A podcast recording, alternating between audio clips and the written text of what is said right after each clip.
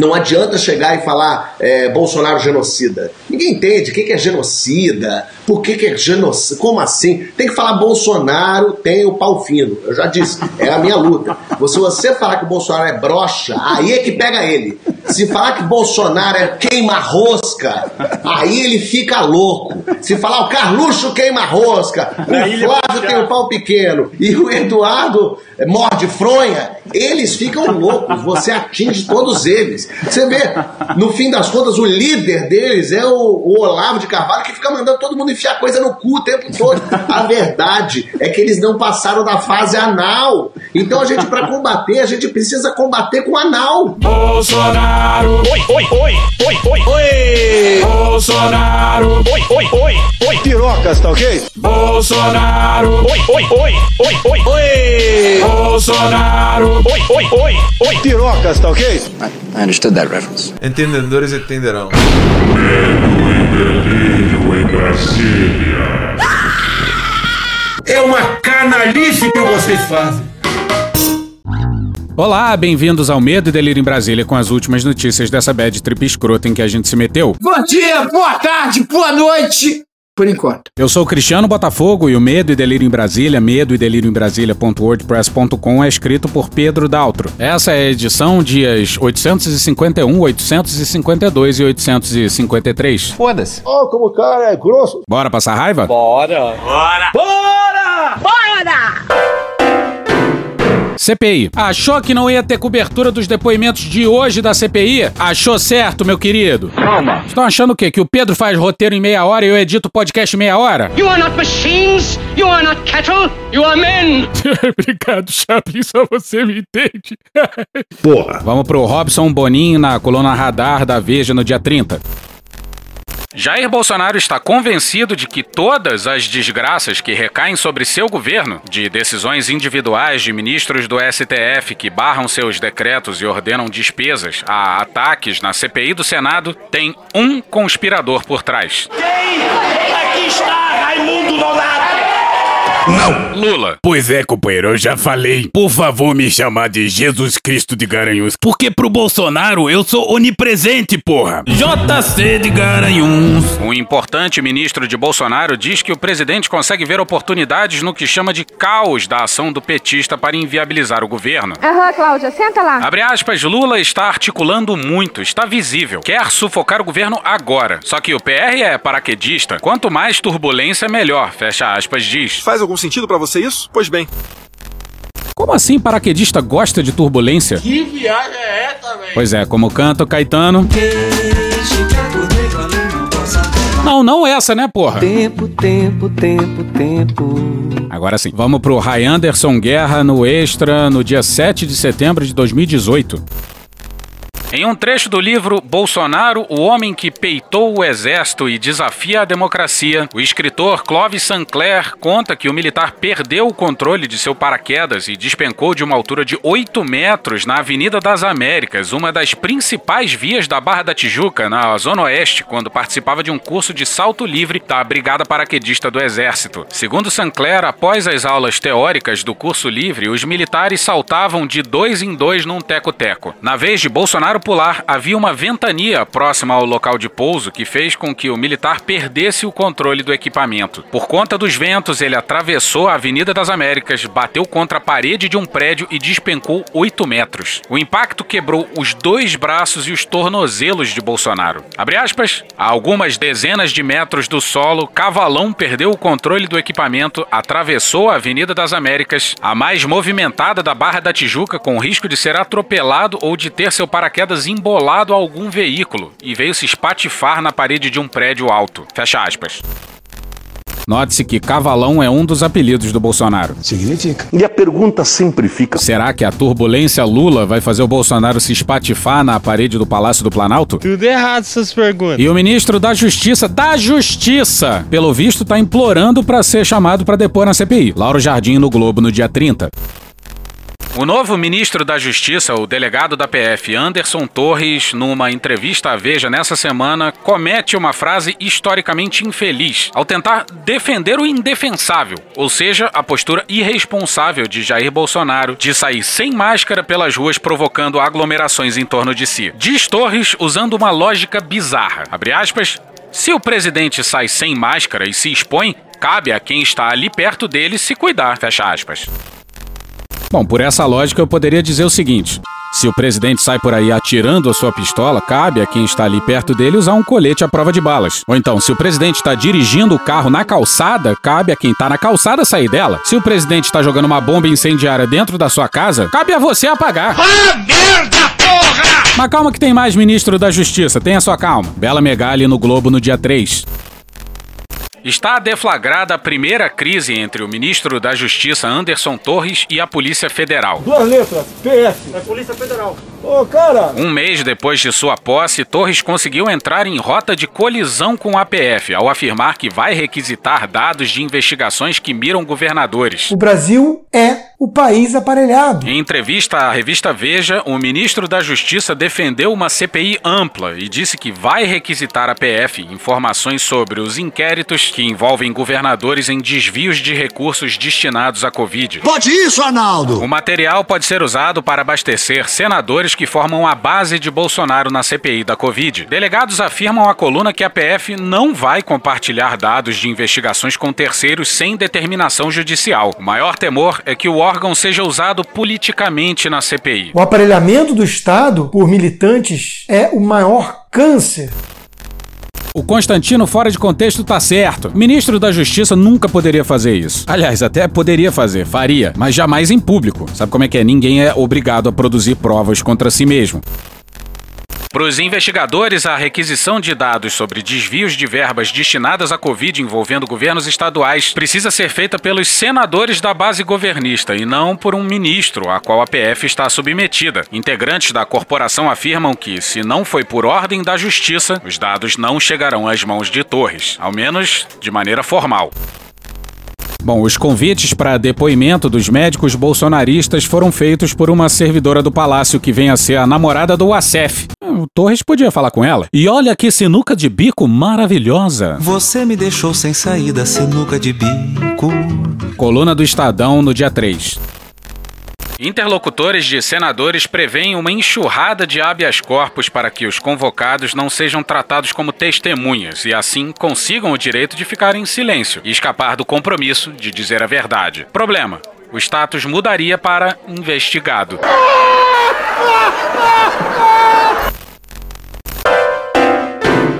Eu não autorizo é porra nenhuma.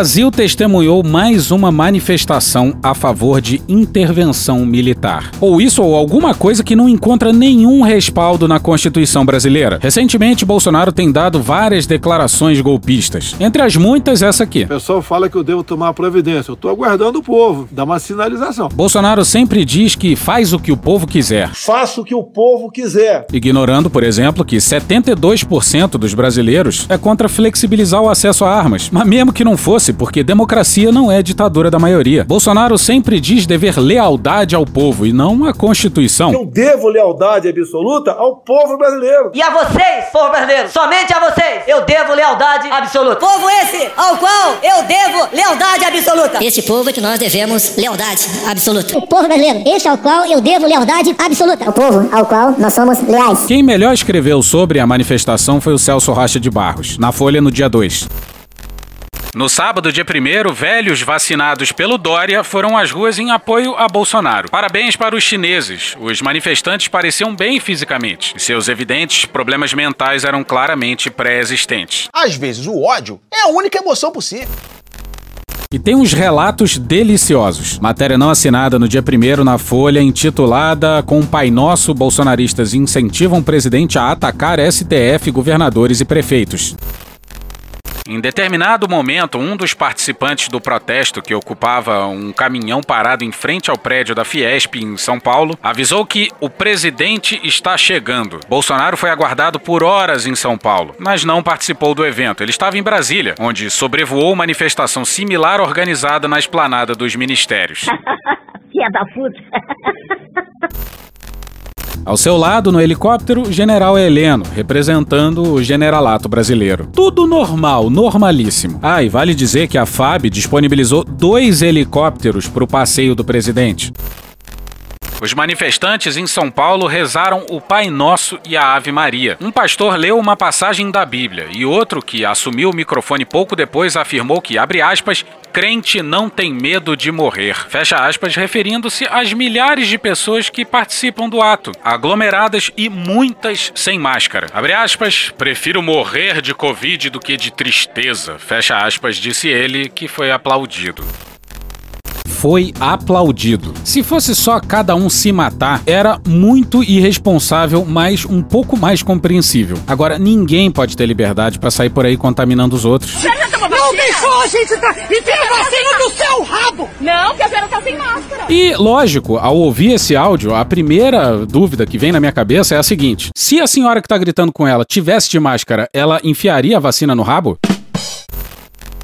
Após pedir que o público se ajoelhasse, o pastor começou a gritar ofensas ao governador de São Paulo, João Dória, do PSDB. Dória maligno, disse o pastor aos gritos, criticando medidas restritivas impostas no estado. A certa altura, as orações incomodaram alguns participantes. Isso aqui não é missa, eu vim para apoiar o presidente, disse uma bolsonarista. A mulher que não quis se identificar estava atrás do caminhão de som. Com ela, outros apoiadores de Bolsonaro reclamavam da presença de pastores em cima do veículo houve um princípio de tumulto que se desfez com a participação de políticos como Roberto Jefferson, presidente do PTB. Bate no joelho, no cotovelo, no ombro, para quebrar a articulação. Bate para quebrar. E Carla Zambelli, deputada federal pelo PSL de São Paulo, no ato. Gente, a gente já descobriu a cloroquina. A cloroquina cura as pessoas. Tem caixão sendo enterrado vazio. Se o uso da máscara vai dar problema de saúde nas pessoas, porque respirar gás carbônico acidifica o sangue. Se você quer tomar vacina e você acha que com a vacina você está imunizado, por que você quer obrigar o outro a tomar vacina? Eu, sinceramente, tenho um problema pessoal com o fato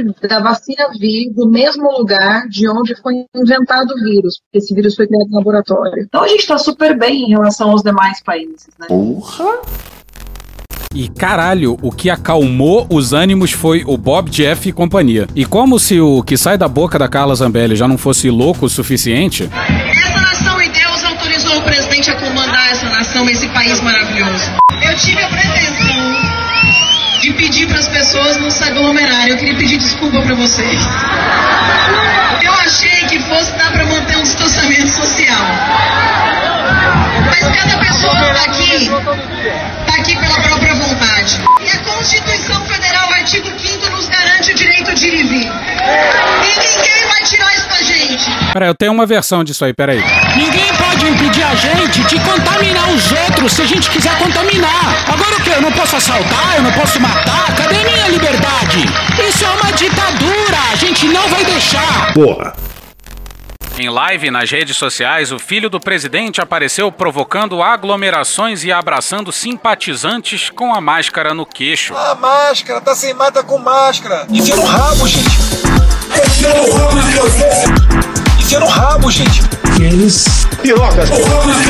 A gente precisa combater com anal. Em discurso em um caminhão de som, ele distribuiu adesivos do Ditadória, referência ao governador de São Paulo, João Dória, do PSDB. A crítica se deve à adoção de medidas de restrição social em São Paulo para diminuir o contágio pelo coronavírus. Abre aspas. O presidente joga nas quatro linhas da Constituição Federal, mas há outras autoridades que não seguem, fecha aspas, disse. Abre aspas. Hoje, o presidente é tolhido por outros poderes, fecha aspas, acrescentou.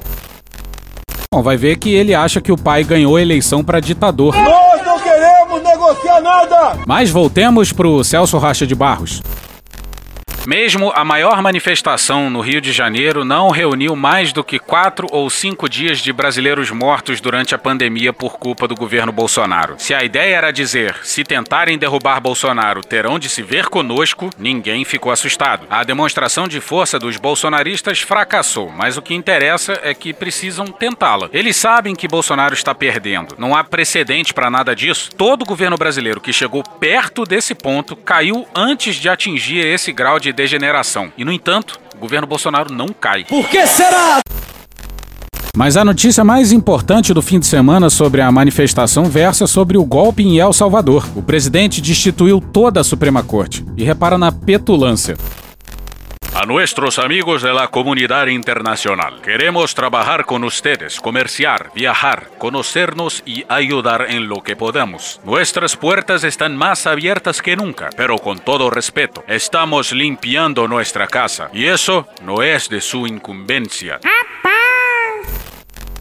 Aí o que? Eduardo Bolsonaro adorou, retuitou e disse que era tudo constitucional. PR de El Salvador, Naíbe Bukele, tem maioria dos parlamentares em seu apoio. Agora o Congresso destituiu todos os ministros da Suprema Corte por interferirem no executivo. Tudo constitucional. Juízes julgam casos. Se quiserem ditar políticas, que saiam às ruas para se elegerem.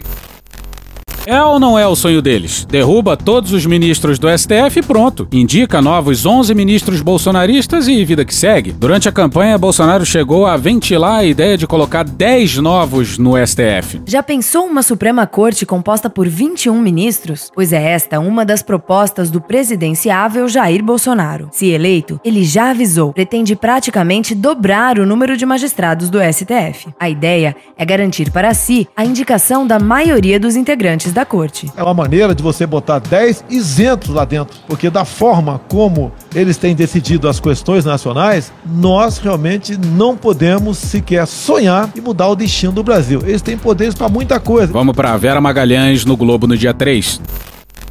Eleito em 2019 para presidir o país, o jovem publicitário Naib Bukele obteve em fevereiro desse ano uma importante vitória legislativa, conquistando 61 das 80 cadeiras legislativas. O triunfo teve resultado imediato. Empossada a nova Assembleia Legislativa depois todos os juízes da Suprema Corte e o procurador-geral que eram críticos ao regime de Bukele. E foi aí que o presidente do pequeno país americano caiu nas graças do bolsonarismo. Carente de espelhos desde a queda de Donald Trump. Na ausência de um primo rico num país grande e democrático, o jeito é se espelhar em alguém mais próximo. Bukele reúne algumas das características caras ao bolsonarismo. É jovem, com um perfil autoritário, já chegou a invadir o parlamento com força policial para pressionar por uma votação, teve ascendência meteórica na política, costuma atribuir a si mesmo desígnios divinos para tomar decisões, vem de um partido de extrema direita que chegou ao poder depois de vencer a esquerda combalida por denúncias de corrupção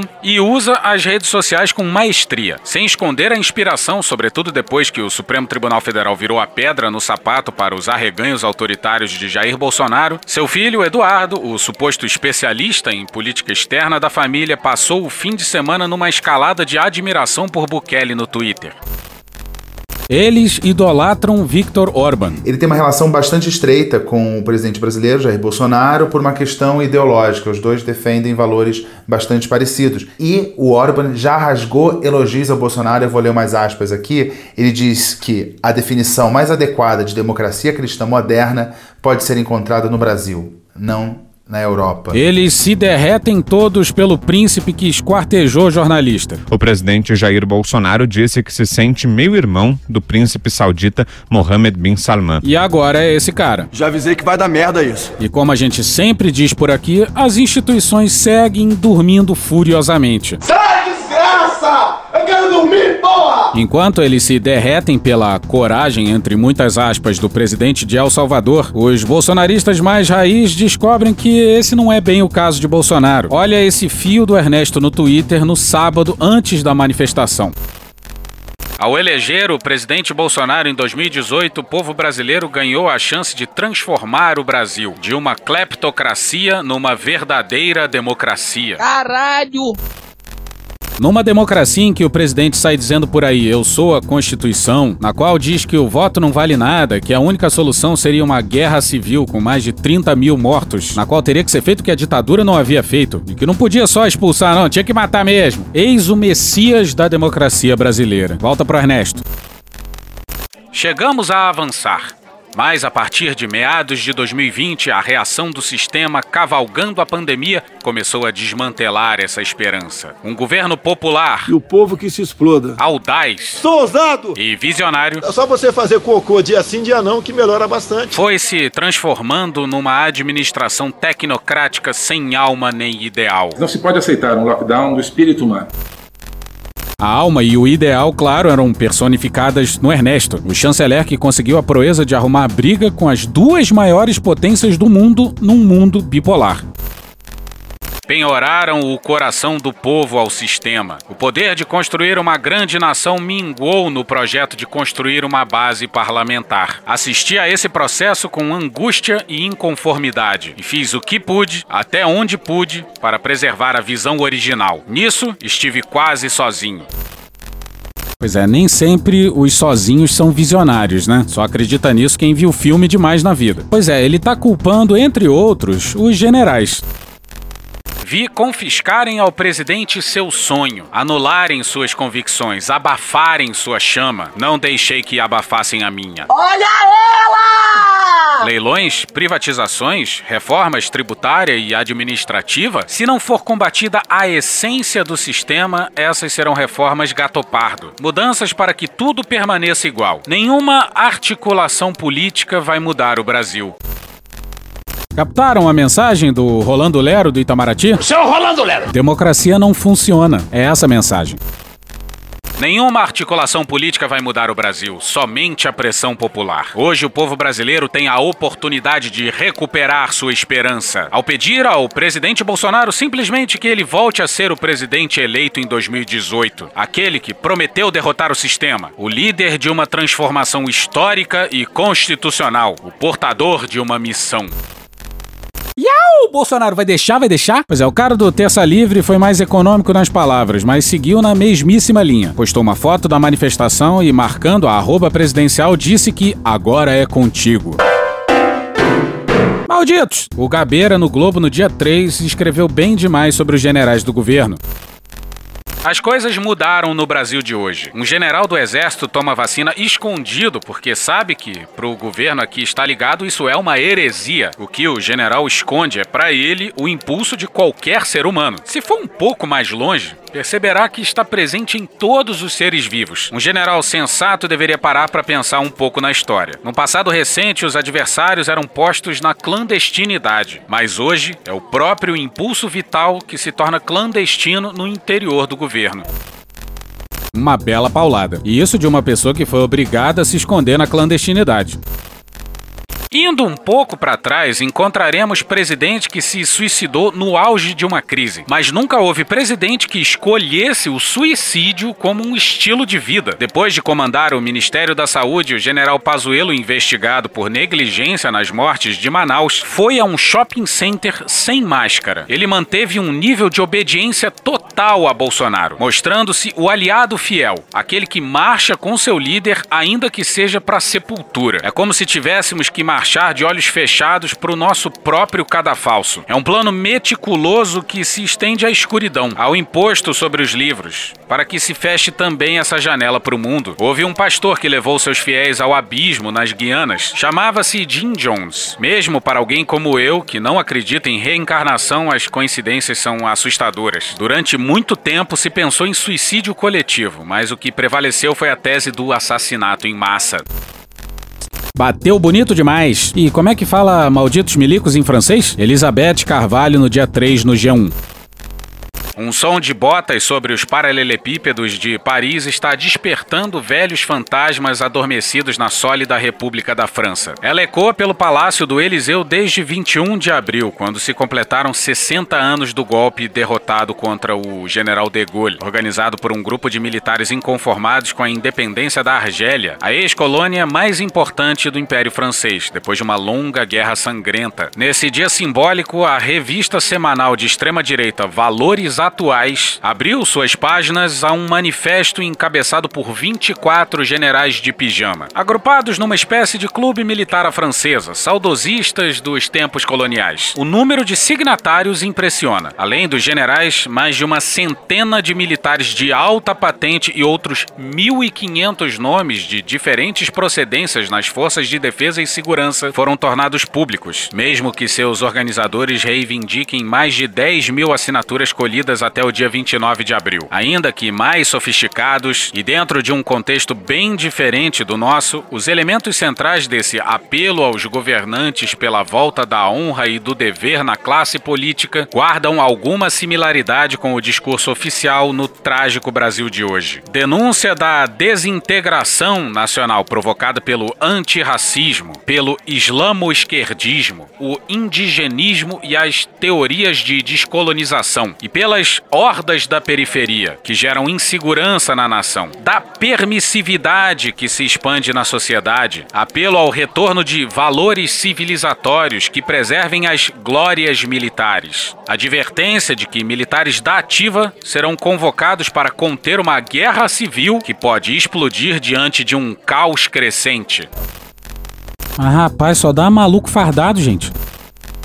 As circunstâncias são outras, mas o discurso é o mesmo: racista, homofóbico, perseguidor das esquerdas e das minorias, semeador do medo e propagador do ódio e das ameaças permanentes. Mas a França é a França, e os autores da bravata antirrepublicana serão punidos, como prometem a ministra da Defesa Florence Parly e o general François Lecontre, chefe do Estado-Maior das Forças Armadas. Será um processo disciplinar longo que vai exigir fóruns diferentes, com o risco de se estender até as eleições presidenciais de abril de 2022. É possível que o governo Macron preferisse ignorar o manifesto e relegá-lo às fronteiras do que os franceses chamam de faciosfère, esse espaço difuso e perigoso com que o neofascismo vai se infiltrando nas redes sociais. Mas antes de ser publicada na revista, ela havia sido gestada num blog de um capitão de reserva da Polícia do Exército, que nos anos 90 foi membro do Serviço de Segurança do Front Nacional, refundado recentemente como Encontro Nacional, o partido de Marine Le Pen.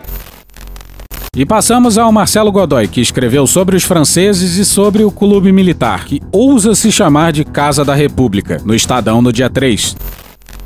Quando a República nasceu, Antônio Conselheiro costumava predicar, segundo Euclides da Cunha, por largo tempo, abre aspas, olhos em terra, sem encarar a multidão abatida sob a algaravia, que derivava demoradamente ao arrepio do bom senso em melopeia fatigante. Imagine-se um bufão arrebatado numa visão do apocalipse. Fecha aspas. Eu não entendi o que ele falou. Seus seguidores tinham-no como um profeta, um emissário das alturas, que apontava aos sertanejos, os pecadores e o caminho da salvação. Mais de 100 anos depois, o general Eduardo escreveu, aspas, o Brasil é a pátria do evangelho. Natural, portanto, que o poder das trevas queira destruir nossa nação, fecha aspas. E explicou, aspas, evidente que, embora muitos acreditem literalmente nessa citação, ela abre esse nosso pensamento tão somente para sintetizar o momento que atravessa nosso país. Afinal, como muitos dizem, bastou a eleição de um presidente que acredita em Deus para que todo o inferno se levantasse contra ele, fecha aspas. É assim que o general aponta à nação quem são os pecadores e onde está a salvação. Dias antes da publicação de seu artigo, o site do Ministério da Defesa registrava que o ministro Walter Braga Neto havia mantido dois encontros, na sexta-feira, dia 23 e no domingo, dia 25, com integrantes da reserva no Rio. O ministro não esclareceu se ele se encontrou com o general Eduardo ou o que tratou com os integrantes da reserva. Eduardo era um jovem capitão quando o tenente-coronel Ciro Leandro de Albuquerque, então comandante do 7 Grupo de Artilharia de Campanha em Olinda, mandou ler no quartel a nota do ministro do Exército, Leônidas Pires Gonçalves, sobre o comportamento desonroso do então capitão Bolsonaro. Eduardo conhece o passado do seu colega de turma, que deixou a caserna para se tornar um político. 30 anos depois, as manifestações de militares da reserva trazem à memória os episódios de indisciplina que marcaram os quartéis na maior maior parte da República, às custas da profissionalização do Exército, solapando a democracia e o desenvolvimento das instituições. Ao analisar a obra do cientista político Oliveiros S. Ferreira, Vida e Morte do Partido Fardado, seu colega Eliezer Riso de Oliveira lembrou que a ação do Partido Fardado foi facilitada pela impunidade dos militares que se levantaram contra a ordem constitucional. Abre aspas, tira-se daqui uma importante lição política. A aplicação das normas republicanas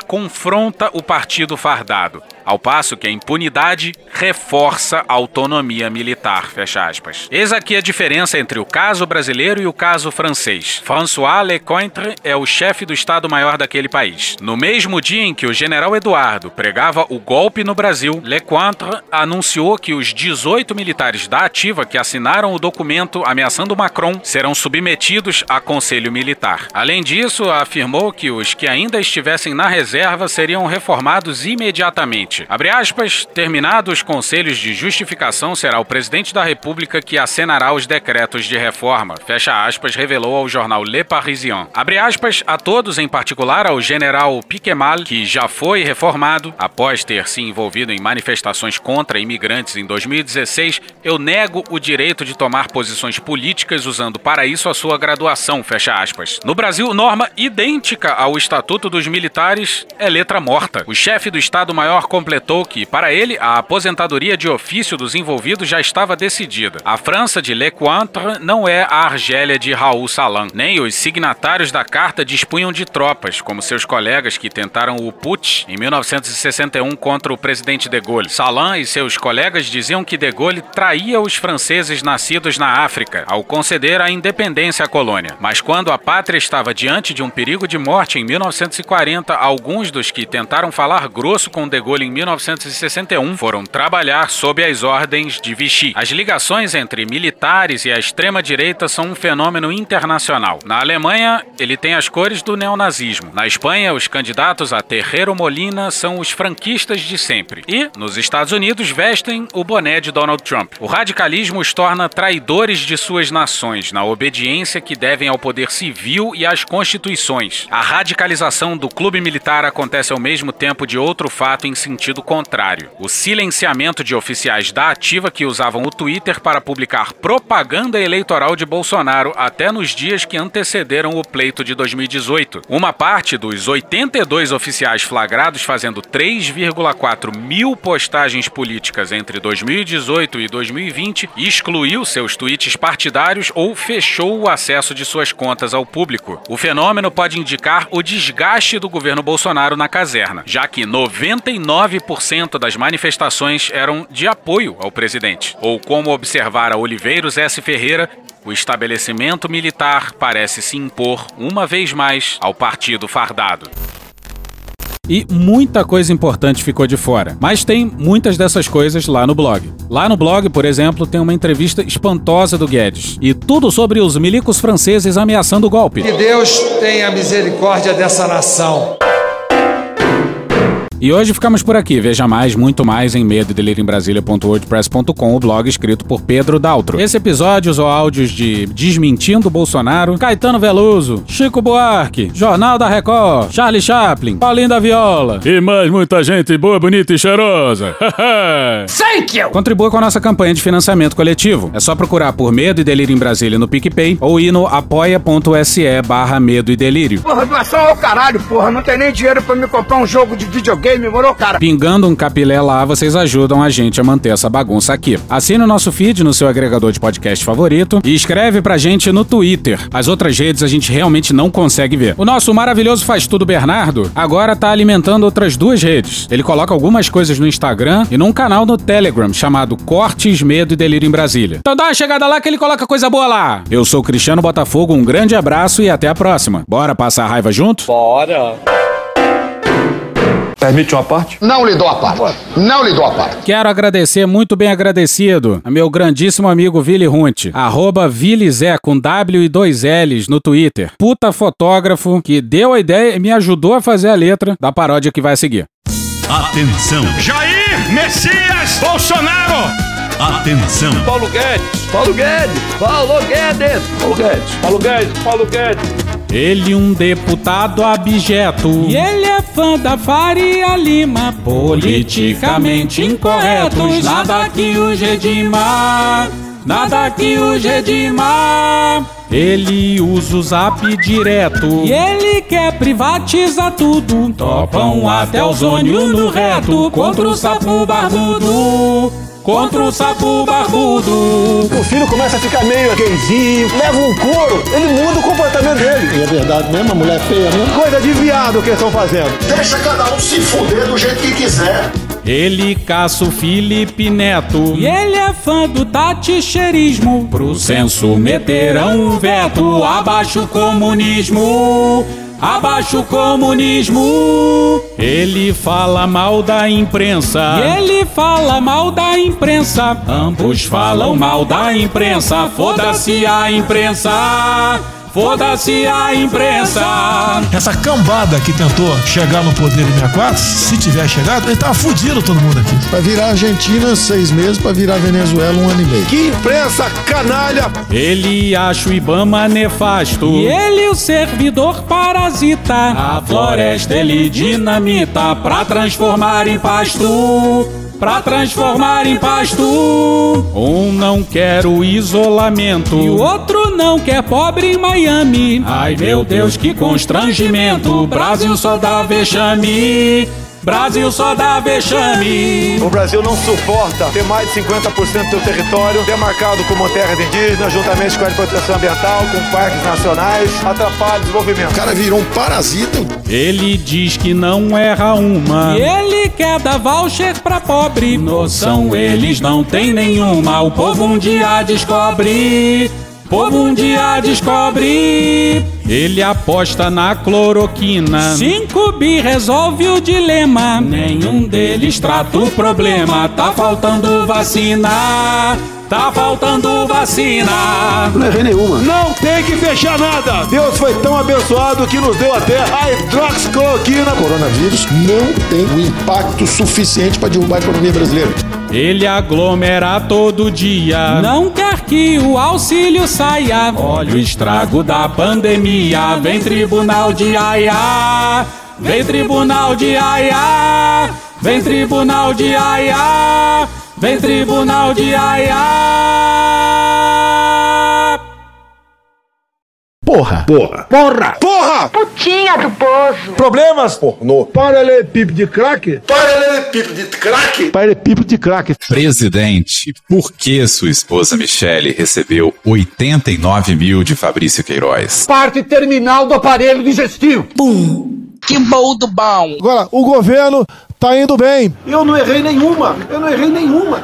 Zero. Porra. Será que eu tô errando falar isso daí? Não tem como não dar errado. Vai dar errado. Tem tudo para não dar certo. O cu dilatado.